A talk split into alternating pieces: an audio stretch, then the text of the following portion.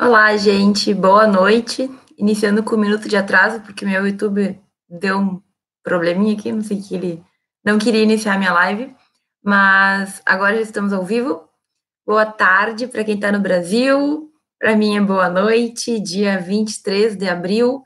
Hoje é um dia que vai ter, tá tendo muita coisa que está acontecendo no Brasil, né? Estou tentando acompanhar aqui de longe, mas um dia bem importante para o direito brasileiro. Várias coisas estão acontecendo aí, votação de lei, decisão judicial de grande repercussão. Vamos aguardar para ver qual, qual, quais serão os resultados de tudo isso. E aí, pessoal, antes de mais nada, eu queria dizer para vocês que o meu e-book já está liberado, o site já está lá é, disponível para vocês baixarem. Eu acho que eu nunca falei o nome do e-book, né? Mas são os sete passos para você sobreviver e evoluir durante a faculdade de Direito, tá?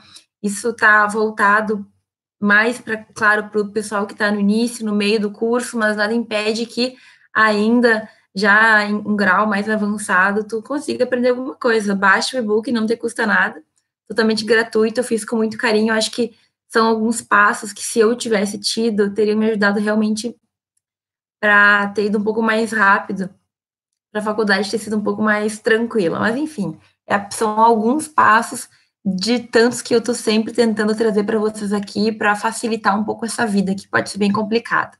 Outra coisa que eu quero pedir para vocês é que se vocês têm algum colega que está na mesma situação, que também tem dúvidas, que precisa de vez em quando ouvir algumas verdades ou ouvir algumas questões mesmo das que eu trago aqui, compartilhem o meu canal ou o meu Instagram ou a minha página no Facebook. Ó, tô muito chique, tem muitas coisas e passem para essa pessoa que está precisando também. A minha ideia é atingir o máximo de pessoas possíveis, porque quando eu vivi isso na minha faculdade, esse início, essa busca por coisas que a gente não sabe onde encontrar, busca por respostas, uma coisa bem filosófica, eu realmente não encontrei lugar nenhum. E com essa nossa tecnologia tão avançada hoje em dia, eu acho que a gente pode sim é, fazer com que esse conhecimento, com que essa minha experiência ajude mais gente mais pessoas, né? Então foram muitos anos sofrendo, errando, vivendo, aprendendo para conseguir ter o conhecimento que eu tenho hoje. Algumas coisas para mim parecem muito claras, mas nem sempre são.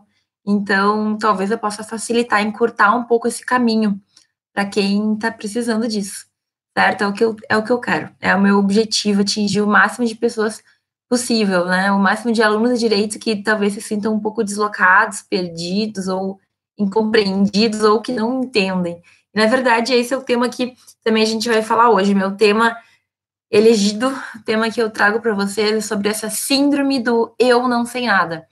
Eu não sei se isso é uma síndrome de verdade, estudada pela, pela ciência, mas eu costumo chamar de síndrome do eu não sei nada, porque é algo que acontece e acontece com muita frequência, infelizmente. É algo que eu percebo em muitos alunos do curso de Direito. Isso não é algo só do nosso curso, tá? Então, só para ficar claro, isso também vai é, ser bem comum em alunos de outros cursos, de outras faculdades, mas a nossa faculdade, de forma geral, pela questão da informação, pela questão da, da nossa vida jurídica, tá ligada às notícias do dia a dia, por isso está sempre na mídia, parece que a gente está sempre sendo questionado. Então, a síndrome do não sei nada, ela pode ser verificada em diversas situações. Pode ser quando alguém te faz uma pergunta sobre um caso que está aí na justiça uh, sendo publicizado e tu não sabe. Uh, isso acontece às vezes quando tu nunca estudou a matéria, então te perguntam coisa direito penal, tu não sabe porque tu não teve. Mas o pior, eu acho, ao meu ver, é quando acontece com matérias que tu já estudou e tu não sabe resolver. Então, ah, o caso do fulano de tal, o caso do ciclano, ah, Lula, por exemplo, todo mundo discutindo, o caso do Boldrini lá no Rio Grande do Sul, o que, que aconteceu, qual foi a lei, qual foi não sei o quê, como é que foi, e muitas vezes a gente não tem resposta. A gente não tem resposta para isso. Por quê? Porque o professor não deu, porque a gente não sabe nada, enfim, a gente fica se perguntando, meu Deus, como que eu já tive essa matéria, mas eu não sei aplicar isso no caso prático, eu não sei responder isso. Ou então a pessoa vem e pergunta um caso que ela vivenciou, que não é o caso que está na mídia. Vem a tia, o tio, o primo, vô, sei lá quem mais, sabe que tu está cursando direito, esse clássico, né? e quer te perguntar de direito do trabalho, de direito de família, coisas de aposentadoria, é, a herança do fulano, alguém morreu e agora eu tenho direito ou não tenho, ou pior, assim, uma coisa que eu costumo dizer é que a gente aprende no direito uma coisa, mas na vida real é muito pior sempre. Então, não é assim, ah, eu era casada num regime tal de bens, meu marido faleceu, temos dois filhos. Não, é sempre assim. Eu morava com ele há dois anos, a gente não tinha nada reconhecido, nós tivemos um filho, mas ele já tinha tido outros dois casamentos antes, e a mulher dele, uma delas já tinha falecido, então as heranças não foram separadas, e agora não sei que direito eu tenho, porque ainda por cima tenho outro filho de outro casamento. Enfim, nunca é uma coisa simples. Ah, eu construí a casa no terreno da minha vizinha, mas que, no entanto, é minha sogra, que ao mesmo tempo tem outros filhos, e se ela morrer, eu tenho direito. Enfim, resumindo, no direito a gente nunca vai ter aquela coisa mais simples: Fulaninho e Fulaninha casaram e separaram. E... Não. Na prática, a gente sempre vai ter os casos mais mirabolantes. E é claro, é normal que isso nos traga um pouco de dificuldade. Outra questão que pode acontecer também é aquele eu não sei nada quando tu está na faculdade e tu estudou para uma prova e parece que não entrou nada. Ou então chega no final do semestre e tu começa a lembrar das cadeiras e das matérias que tu teve e parece que nada ficou na tua cabeça. Ah, mas aquela cadeira lá de direito das obrigações era super intensa, era muita aula, era muito código, muita lei, mas eu não sei nada. E o pior, eu até sei, mas o professor ele falava de tantas exceções que eu acho que eu não sei qual é a verdadeira eu lembro de alguma coisa, mas eu não tenho certeza. Enfim, complicado, né? Isso é bem comum de acontecer. E não é uma coisa que vai acontecer contigo especialmente, ou comigo, enfim, acontece com todo mundo. Nós temos uma certa é, insegurança, muito em razão do grande número de informações que a gente tem na mídia, certo? É todo mundo discutindo direito, é todo mundo achando que sabe um pouco de alguma coisa, muitas pessoas que não sabem costumam até falar mais do que eles que têm a consciência de que não sabem, enfim, é, existe um, uma grande nuvem aí entre o saber, o não saber, o achar que sabe e o achar que não sabe. Então, a gente em diversas situações a gente vai se pegar pensando assim, o que que eu sei? Tem casos de pessoas que já se formaram que começam a ter questionamentos assim filosóficos acerca do sentido da vida, do sentido do direito. A gente no início da faculdade, apesar de toda a felicidade, fica realmente muito perdido, sem saber para que lado ir, sem saber o que está acontecendo, ficar um cego num, num tiroteio mesmo. Além da questão do direito, a gente tem a questão da linguagem, a gente tem a questão das pessoas com ideias que não, não são exatamente aquilo que os professores nos falam, ou então que é diferente do livro. Às vezes a gente tem a sensação de que o que a gente estuda na faculdade é diferente, está separado do mundo real, porque no mundo real acontecem coisas que a gente não consegue explicar. E nisso a gente começa a questionar a gente mesmo.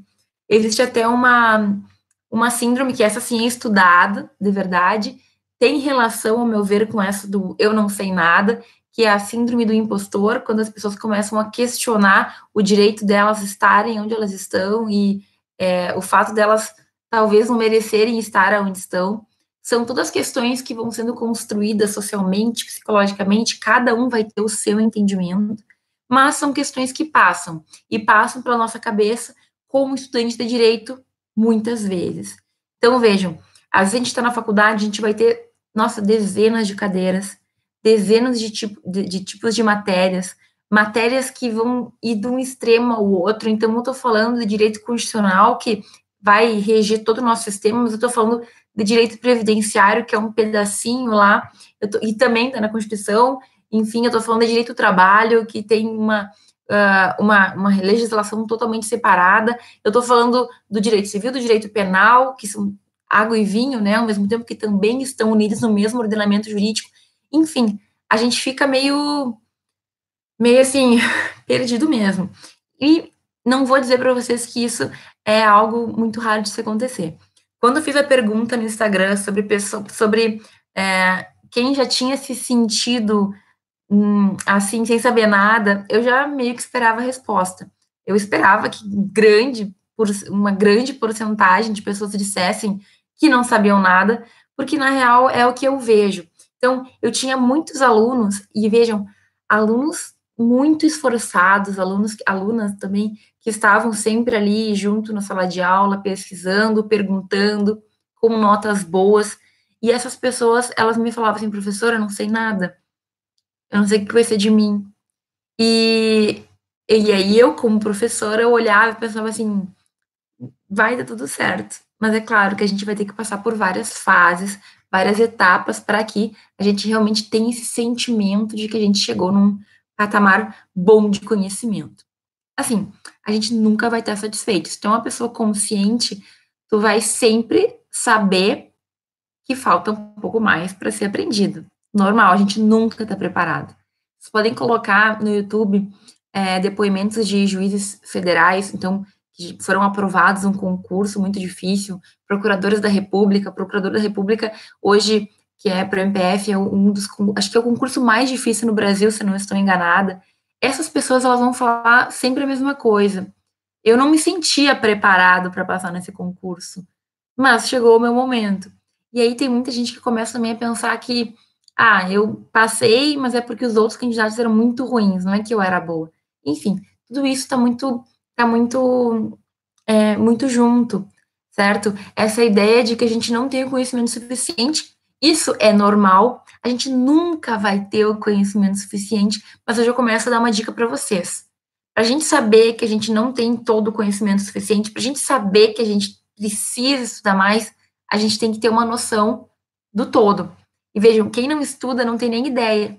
Hoje, uh, uma amiga respondeu naquele, na nossa pergunta, entre outras pessoas, mas essa resposta ela é bem verdadeira. Muitas vezes, a pessoa que acha que não tem nenhuma dúvida sobre si mesma, porque ela não tem nem ideia do que está acontecendo. Muitas vezes, as pessoas que não se questionam ou que não, é, não acham que tem que aprender mais, é porque, na verdade, elas ainda estão restritas, elas não, elas não têm nem ideia do que vai vir.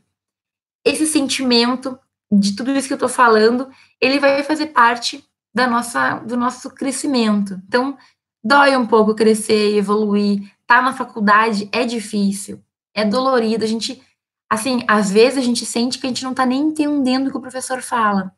Façam uma resenha, façam um, um trabalho assim assado. Muitas vezes o professor não percebeu que a gente nunca fez isso. O que, que é uma resenha na faculdade? O que, que é um trabalho nas normas da BNT? Enfim, a gente começa a, a sentir que parece que tu não sabe no conteúdo direito, mas tu também tá, não está entendendo o que ele está falando, o professor, e tu também não está entendendo o que está acontecendo ao teu redor. Aí a gente vai para a biblioteca, a biblioteca tem todos aqueles números estranhos, tu não sabe nem como se encontrar.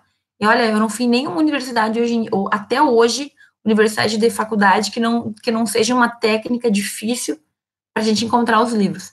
Desculpem, bibliotecários, eu sei que tem que ter uma, um arquivamento lá, todo específico, todo um estudo para ter, mas é difícil.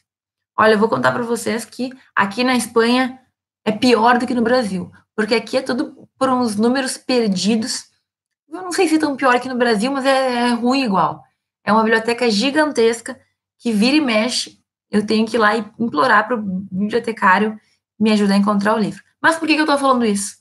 Porque eu poderia muito bem me desesperar e pensar, não sei nada, não sei nem encontrar um livro. E aí, o que, que vai ser de mim? Gente, primeira coisa que a gente tem que saber, e aí eu, é o que eu estava falando agora, é que essa questão de não saber nada, porque a gente também espera, às vezes, saber tudo, né? E isso é impossível. Pensem na pessoa mais, sei lá, mais inteligente que vocês conheçam, sei lá quem, tá? E saibam que essa pessoa não sabia tudo, porque a gente é ser humano. E aí vocês coloquem isso para a realidade do direito, em que a gente vai ter dezenas de cadeiras que vão tratar de dezenas de, dezenas de detalhes específicos cada uma, e é humanamente impossível saber tudo. Mesmo aquelas pessoas que são aprovadas nos concursos mais difíceis, elas também não sabem tudo, e é normal a gente não saber. Até porque com o tempo, vocês vão perceberem, vocês vão perceber que a gente, no direito, a gente costuma consultar os códigos, a gente costuma é, buscar na doutrina quando a gente tem alguma dúvida? É claro, né? Na hora da prova, preferencialmente é bom que tu tenha estudado e que tu saiba o que tu está fazendo. Mas, assim, é, de forma geral, na nossa prática jurídica, ninguém vai ter uma arma, vai colocar uma arma na nossa cabeça, a gente vai ter que dizer o que está escrito na lei 12.520 de 2011, sei lá. A gente tem, na verdade, que saber interpretar. E uma coisa que também acaba nos atrapalhando muito é essa comparação que a gente faz com os outros. Eu já fiz aqui um vídeo sobre a questão dos colegas no direito. Hoje, eu estava olhando no Instagram de uma menina, uma estudante de direito, que ela posta seguido, ela estava falando sobre os colegas no direito, e muita gente tem um, uma péssima visão dos colegas do direito. Na verdade, ela postou uma listinha falando sobre os cursos com pessoas mais chatas. Aí era assim, em primeiro lugar direito, segundo lugar medicina, em terceiro lugar direito e medicina, em quarto lugar direito, enfim. Nós, assim, juristas, estudantes de direito, a gente não tem uma boa, uma, uma boa, né, como posso dizer, o pessoal não nos vê assim com os olhos, pessoas mais simpáticas do mundo. E aí, ali naquele Instagram, eu estava comentando sobre a dificuldade que a gente tem com colegas, né? Os nossos colegas nem sempre são os melhores colegas. Muitas vezes é uma competição, ao meu ver, bem bem inútil, né? Porque na faculdade seria o momento da gente crescer junto, enfim. Mas a gente acaba muitas vezes se comparando com os colegas. É nesse ponto que eu queria chegar. Muitas vezes a gente olha para o lado, a gente acha que o nosso colega da esquerda entendeu, a gente acha que o nosso colega da direita está tá mantendo todos os conteúdos em dia. A gente vê um colega falando sobre alguma coisa e ele fala com uma propriedade e a gente acha que ele sabe tudo e a gente não sabe nada. Acontece, né? E muitas vezes eu vou vou contar para vocês como é que era na, na minha faculdade. Eu tinha todos os tipos de colega, tá? Eu tinha, em geral, eu me dava bem com todos eles mas eu tinha o colega que estudava muito, muito, muito e achava que não sabia nada. Eu tinha colega que estudava muito, muito, muito e fingia que não sabia nada para despistar os concorrentes. Eu tinha colega que estudava bastante e achava que sabia tudo. Eu tinha colega que não sabia absolutamente nada e achava e demonstrava que sabia muito. Aí tinha eu que estudava, tinha dúvidas, não sabia que sabia alguma coisa, mas não sabia exatamente que sabia tudo, entendeu? Estava sempre pensando ali, refletindo sobre se estava o suficiente. E eu passei por isso na minha faculdade. Então, entre os meus colegas, eu tinha muitos colegas que aparentavam muito, aparentavam saber muito, mas na verdade não sabiam. Outros que aparentavam não saber nada, sabiam muito, enfim. Mas a questão é, sempre que tu te compara com uma pessoa do lado, com um colega do lado, tu está criando uma imagem dela que na verdade tu não tem nem certeza se é. A questão de tirar nota boa na prova é bem relativo, né?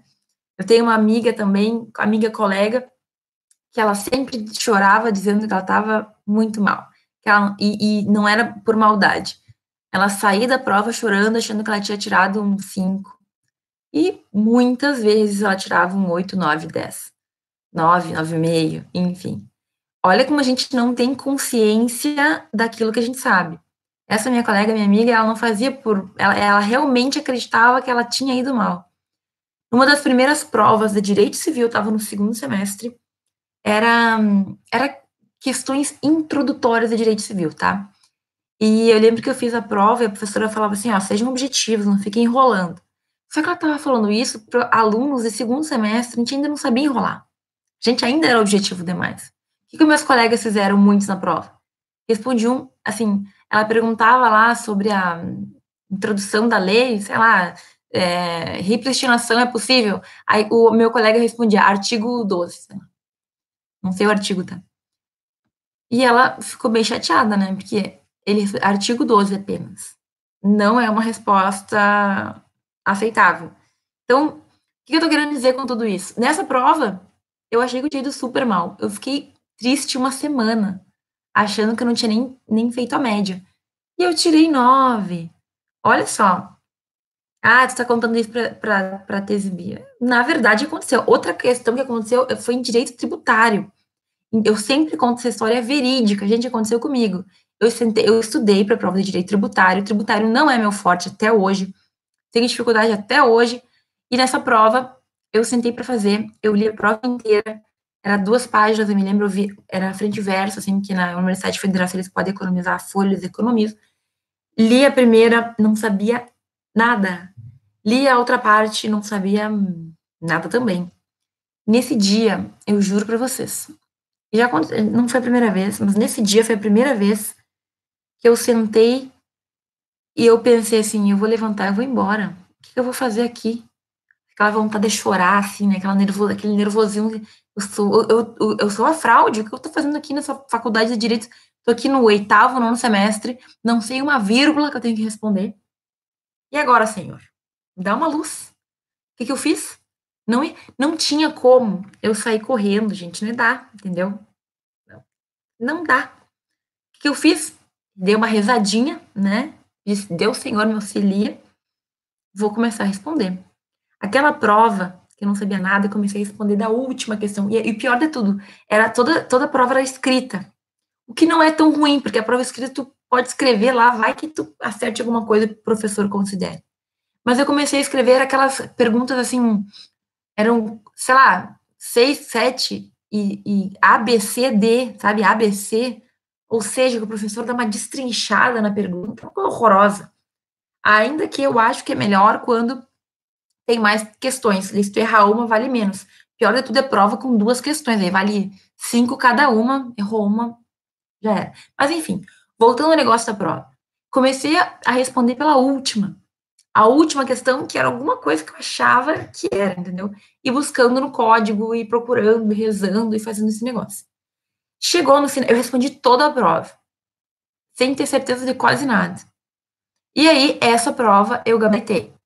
Talvez o professor tenha sido um pouco relapso, me deu um certo ali, talvez tivesse alguns errinhos que ele ignorou. Mas qual que é o, a moral dessa história? A moral dessa história é que a gente muitas vezes acha que não sabe nada até ser colocado à prova. Então, vejam, muitas vezes essa minha teoria vai falhar, mas é claro, se tu estudou, se tu te dedicou, tu leu, tu tá lá, tu tá tentando, enfim, é, tu, tem, tu, tu estudou, tu chegou na prova, alguma coisa tu tem que saber, criatura. Só que tu tem que te acalmar. Os brancos que acontecem, costumam acontecer, enfim, que, quando que acontece? Quando a pessoa está muito nervosa. Agora, algum, de algum, algum lugar, para algum lugar foi aquela informação. O que acontece também?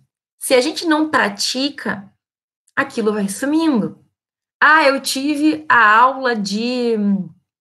Eu tive uma aula bem separada. Uh, direito administrativo, o valor da licitação. Isso aí é uma treta complicada, tá? Tem que decorar o valor da, das compras lá do estado para tu saber qual o tipo de licitação que tem que ser feita. Complicado, ao meu ver, difícil. Nada impossível de ser estudado, ao meu ver, um pouco decoré. Aí tem que decorar lá os 200 mil, 250 mil, aí a sua lei muda de vez em quando, eles editam os decretos, muda o negócio ali. Difícil, né? Enfim, se tu não ficar lidando com isso, se tu não, se tu não revisar, se tu não ficar lembrando isso na tua cabeça, refrescando a tua memória, é óbvio que vai se perder. Mas é óbvio. Gente, a não ser que tu seja lá o guri do, do Suits lá, que, que eu tô, comecei a ver aquela série que tem memória fotográfica e demora e decora tudo. Uma vez que ele viu, ele decorou.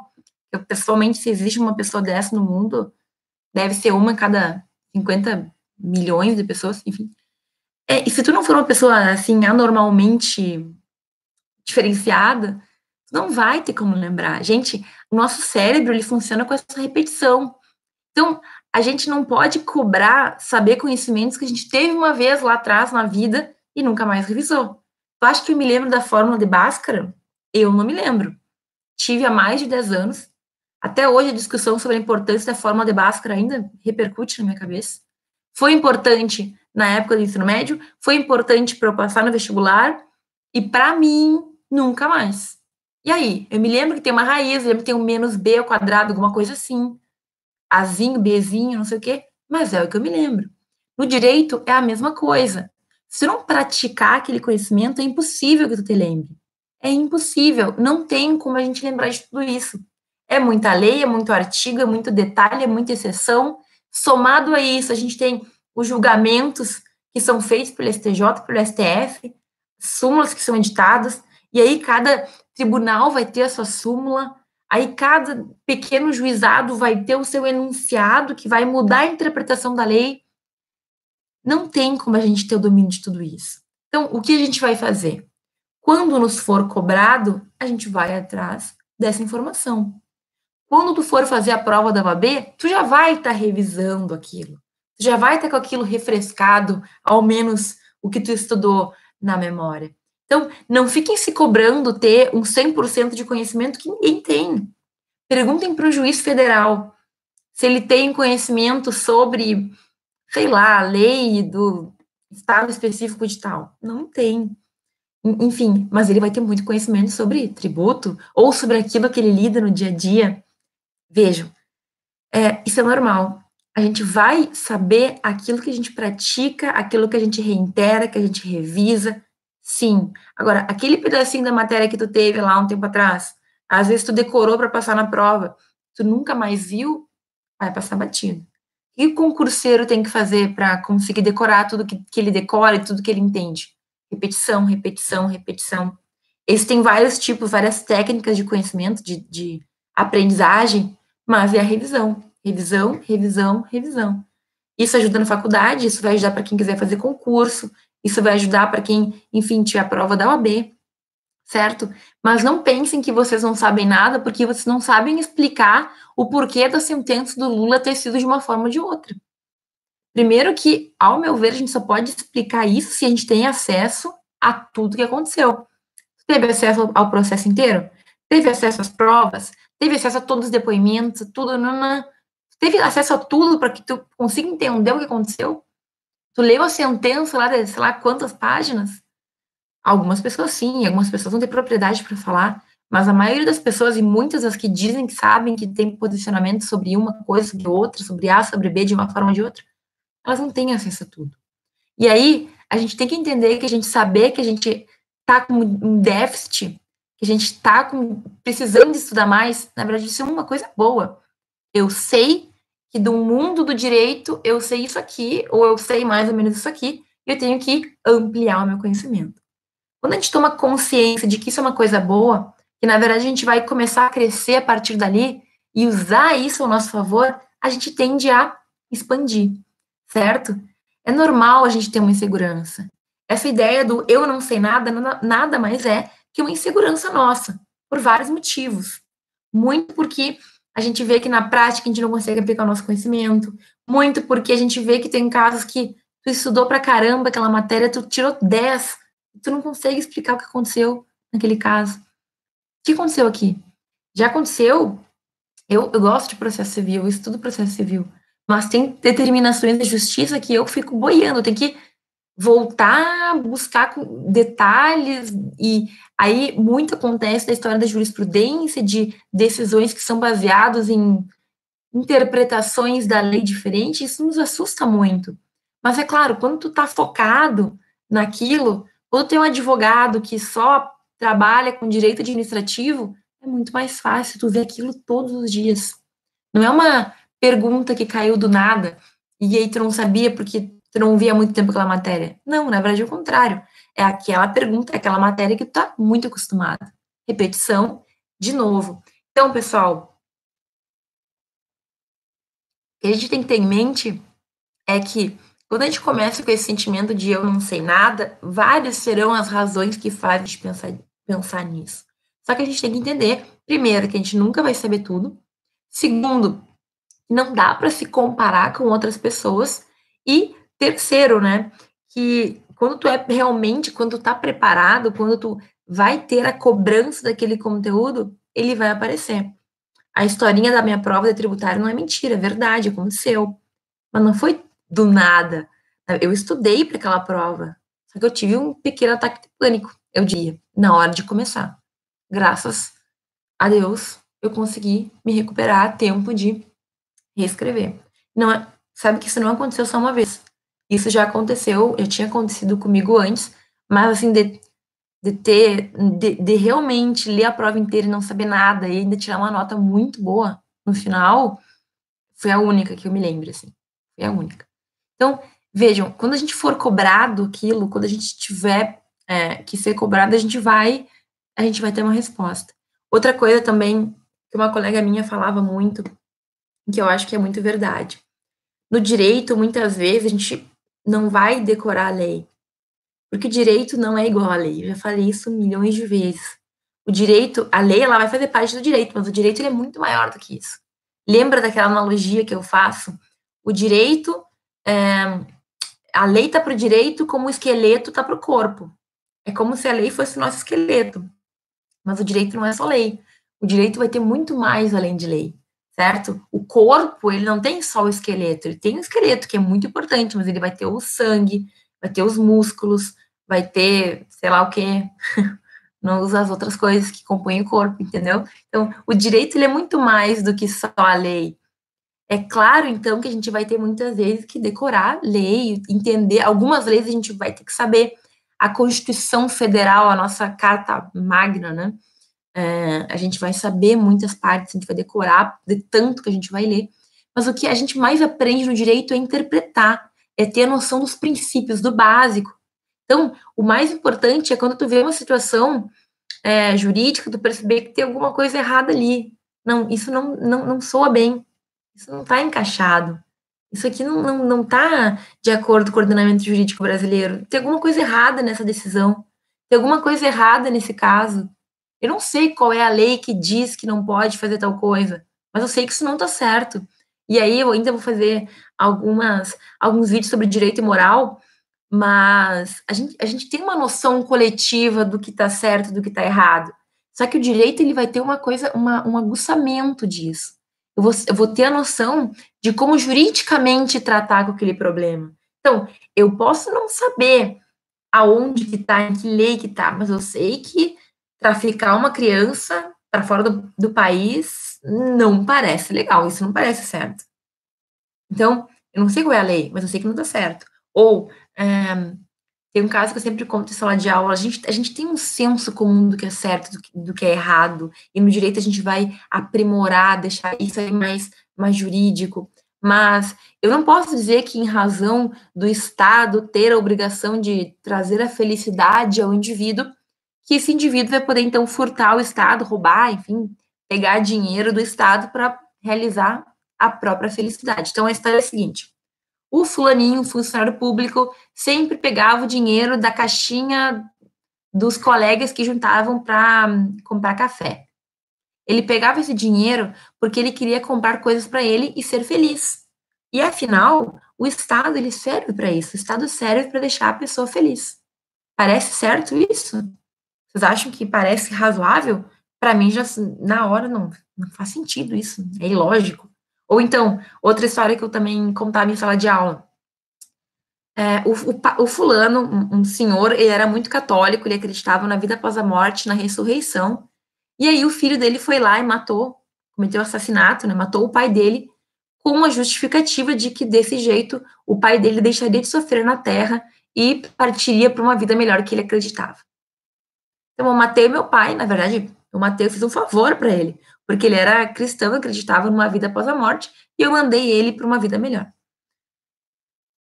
Não razoável, né? Nenhuma pessoa que não seja psicopata vai achar que isso é aceitável.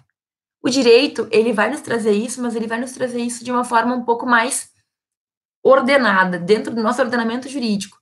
Então, a gente começa a ter noções, mesmo que a lei mude, ela vai mudar alguns detalhes, vai mudar lá o valor da licitação.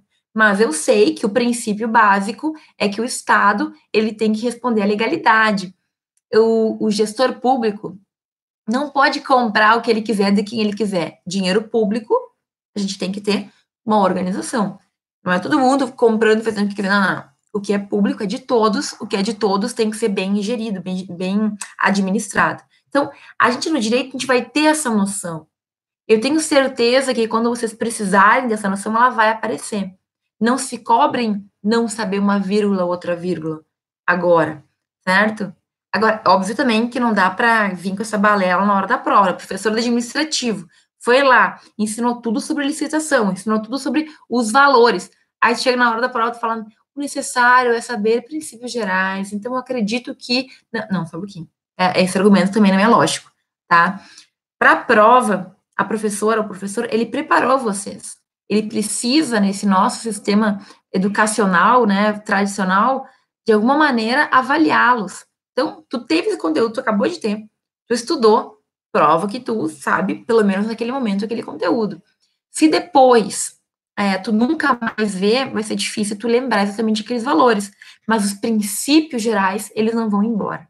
Eu costumo achar que quando a gente trata de exemplos, de casos, é mais fácil a gente lembrar. Tu pode não lembrar da lei, mas tu lembra da, da discussão. Tu lembra do que foi, dos argumentos que foram levantados. Tu vai lembrar, certo? Então, antes de achar que tu não sabe nada, calma, talvez tu ainda não tenha sido colocado à prova, ou talvez tu ainda não tenha colocado isso numa vida, num caso prático, porque não foi requerido da tua pessoa. E outra, não é porque tu fez direito que tu tem que saber responder as questões de todo mundo, tá? Direito é nossa, uma gama de assuntos. É humanamente impossível tu se manter 100% atualizado em tudo que acontece, certo? É, é impossível. É, não conheço uma pessoa que consiga. Enfim, muitos ramos, muita coisa mudando, muita decisão sendo tomada, muita lei, muito decreto, muito tudo. Não se culpem. Só que, claro, foquem em tentar, uh, dentro do possível, organizar o conhecimento de vocês e, durante a faculdade, a cada cadeira, a cada semestre, tentar dar o melhor para, naquele momento, tu aproveitar aquilo, tu ter aquilo na tua cabeça. Mas, enfim, tá? Eu tô me sentindo, eu tô inseguro, eu é, acho que eu não sei nada. E aí?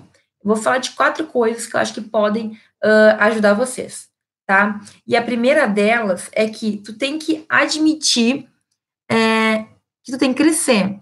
Tem que saber que tu é uma pessoa que está em grau de desenvolvimento.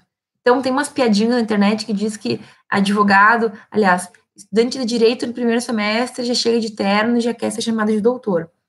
Gente, a gente vai estar num crescimento, tá? Durante a faculdade, vocês vão chegar de um jeito, vocês vão sair de outro totalmente diferente. Eu já vi acontecer. Eu já vi acontecer com a minha turma da, da minha faculdade, eu já vi acontecer com alunos que, que eu dei aula e que se formaram e foram crescendo ao longo. A gente, a gente só pode melhorar, certo? A gente só pode crescer e se desenvolver. Só que, claro, dependendo da forma como eu fazer, como eu fizer, eu vou crescer de uma forma exponencial ou eu vou ir daquele jeito, né, empurrando com a barriga. Então, primeira coisa, Tu tem que admitir que tu tem que crescer e que tu tem sempre a melhorar.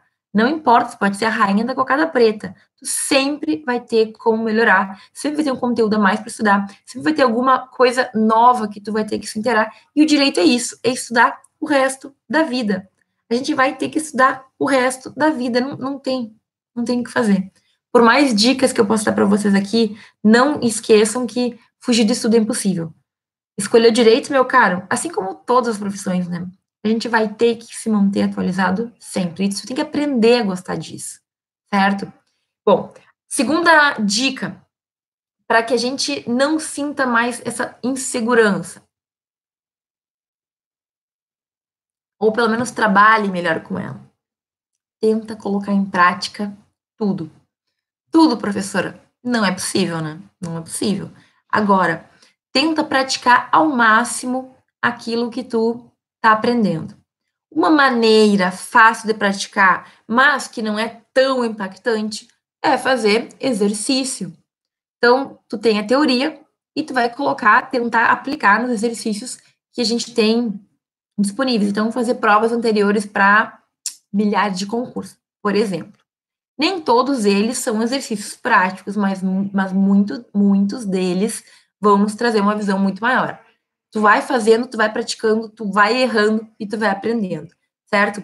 Então, uma das maneiras é, é justamente colocando em prática por meio de exercícios. Tem um site que eu uso que é o Questões de Concurso, se não me engano.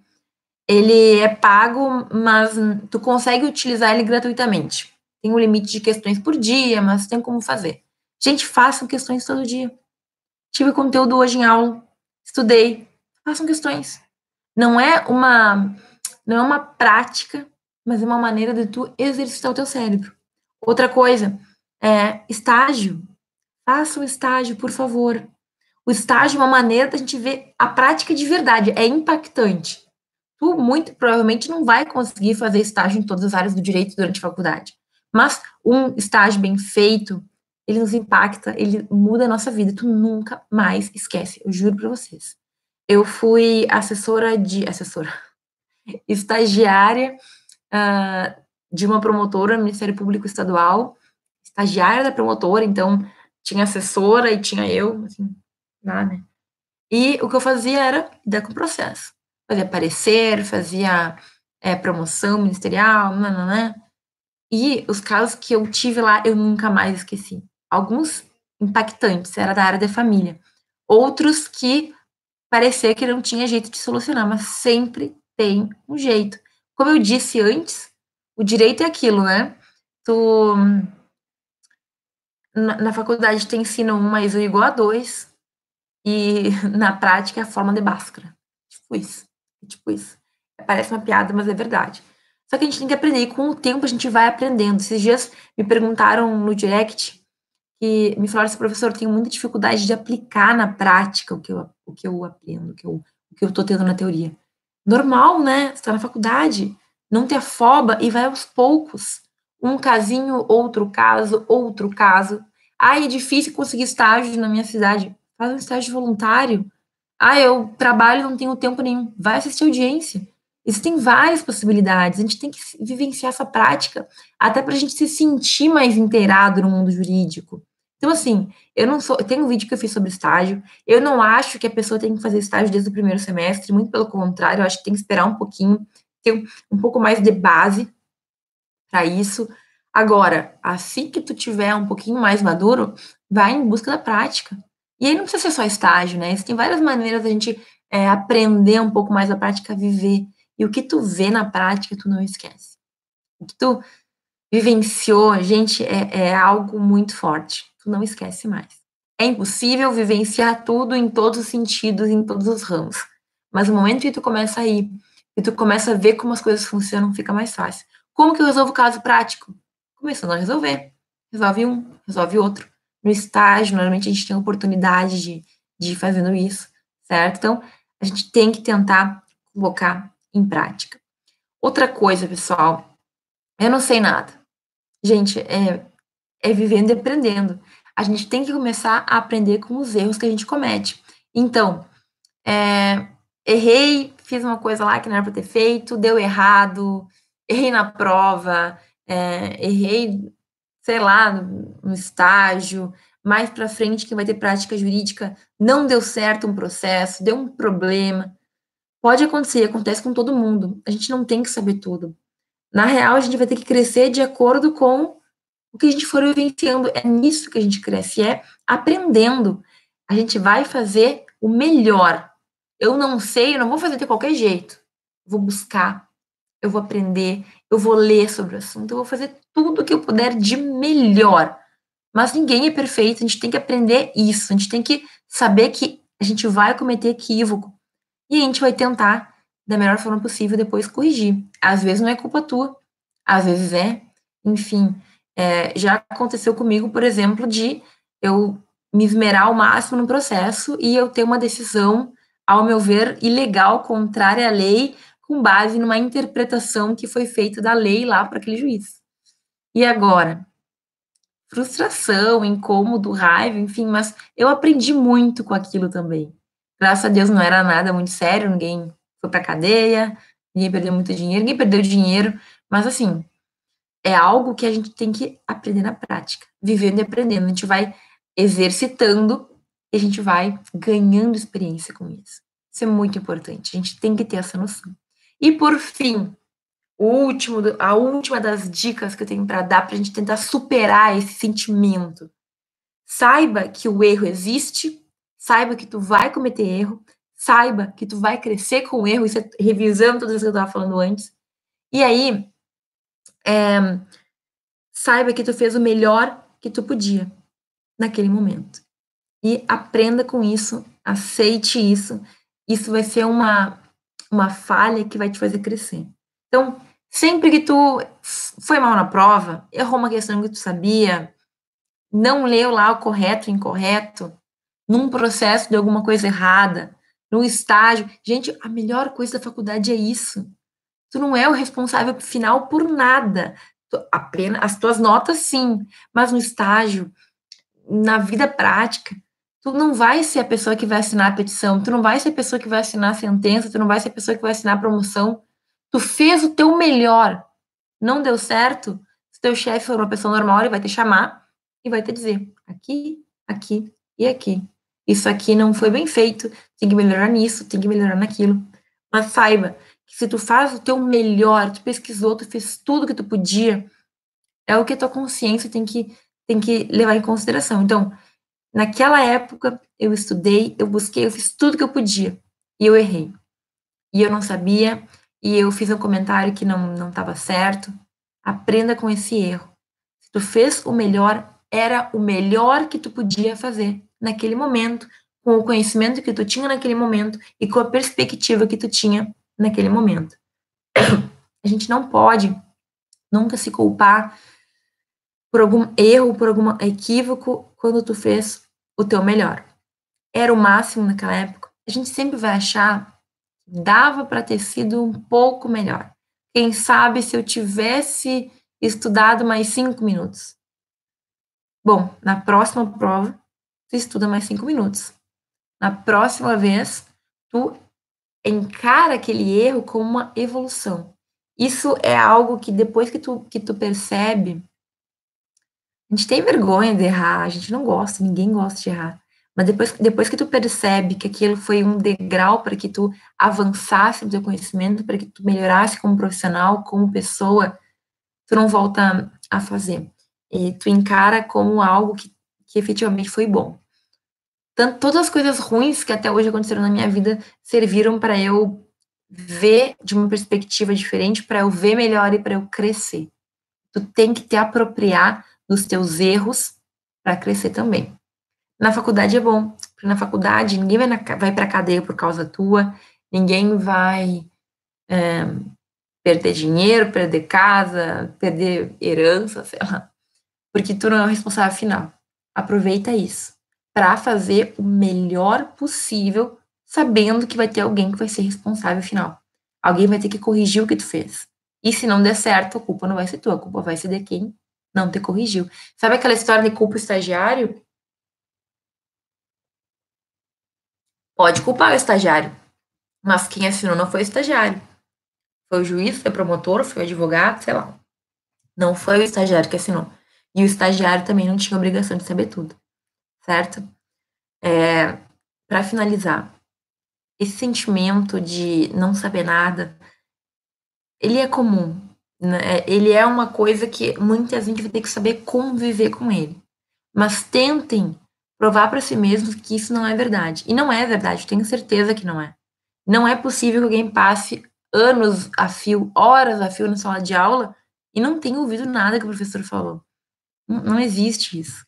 Alguma coisa sabe talvez esteja escondido lá no fundo da tua mente, talvez tu não praticou o suficiente para lembrar, para decorar, para ter límpido na tua mente, mas tu sabe, certo? Não deixem essa paranoia entrar na cabeça de vocês e não se comparem com os outros.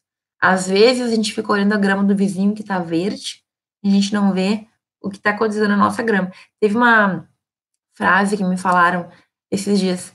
Uh, o que as pessoas apresentam é, é o palco, Ninguém mostra os bastidores. Ninguém mostra os problemas que tá tendo. Quer dizer, algumas pessoas sim, mas em geral, tu olha uma outra pessoa, tu não sabe o que ela tá vivendo, o que ela tá sentindo, o que ela tá tendo que passar. A gente vê a pessoa tirar notas altas, a gente vê a pessoa conseguir isso, conseguir aquilo, a gente se compara, a gente não sabe as batalhas que cada um tá vivendo. Então, sejam sempre é, vocês mesmos e cada um vai ter o seu caminho para seguir. Façam o melhor que vocês puderem não se cobrem demasiado, porque não existe perfeição. Mas outra frase muito boa também é o feito melhor que perfeito. Estudem, façam o melhor que vocês puderem e os resultados vão vir. Não se deixem enganar, não, se, não puxem o próprio tapete de vocês, porque é a gente que faz isso, certo? E se alguém der a entender alguma coisa nesse sentido, que entre por aqui e saia por aqui. Ninguém sabe da nossa vida, ninguém sabe da nossa batalha, ninguém sabe do nosso desenvolvimento pessoal.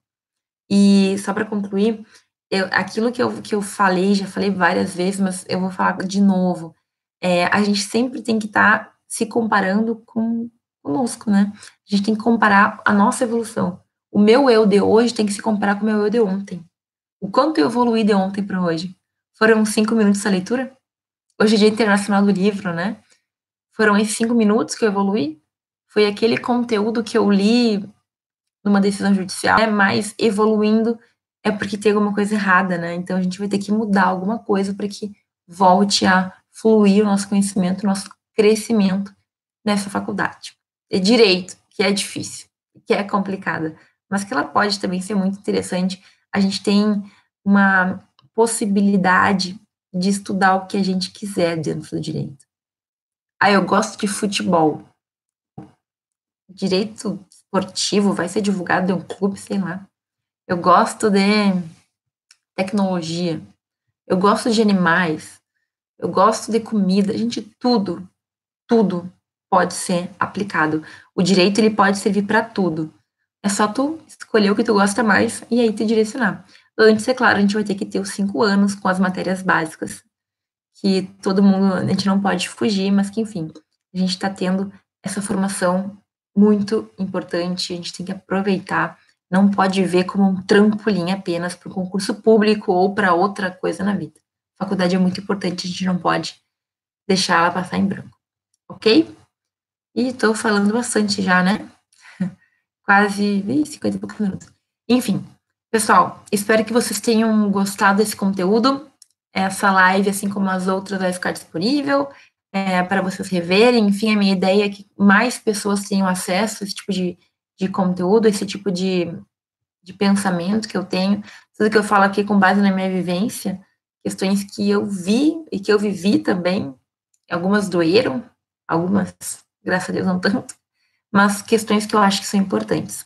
Deixem nos comentários o que vocês acharam, deixem as perguntas que ficaram, ou as reflexões, ou aquilo que vocês pensaram quando me ouviram falar. Se quiserem também dar algum tipo de sugestão, fiquem à vontade à vontade não, né? À vontade. Curtam se vocês gostaram e, mais uma vez, compartilhem se vocês acham que algum colega pode ser beneficiado. A gente nunca pode deixar o conhecimento preso, porque o conhecimento ele, ele existe para ser divulgado e propagado aos quatro ventos. Ok? Um grande abraço para vocês. Terça-feira é de importante no nosso Brasil, muitas mudanças acontecendo. Eu espero que vocês estejam bem e na terça-feira que vem, como sempre, nós teremos a nossa nova live, nova live, às 18 horas e 5 minutos. Espero vocês e um grande beijo.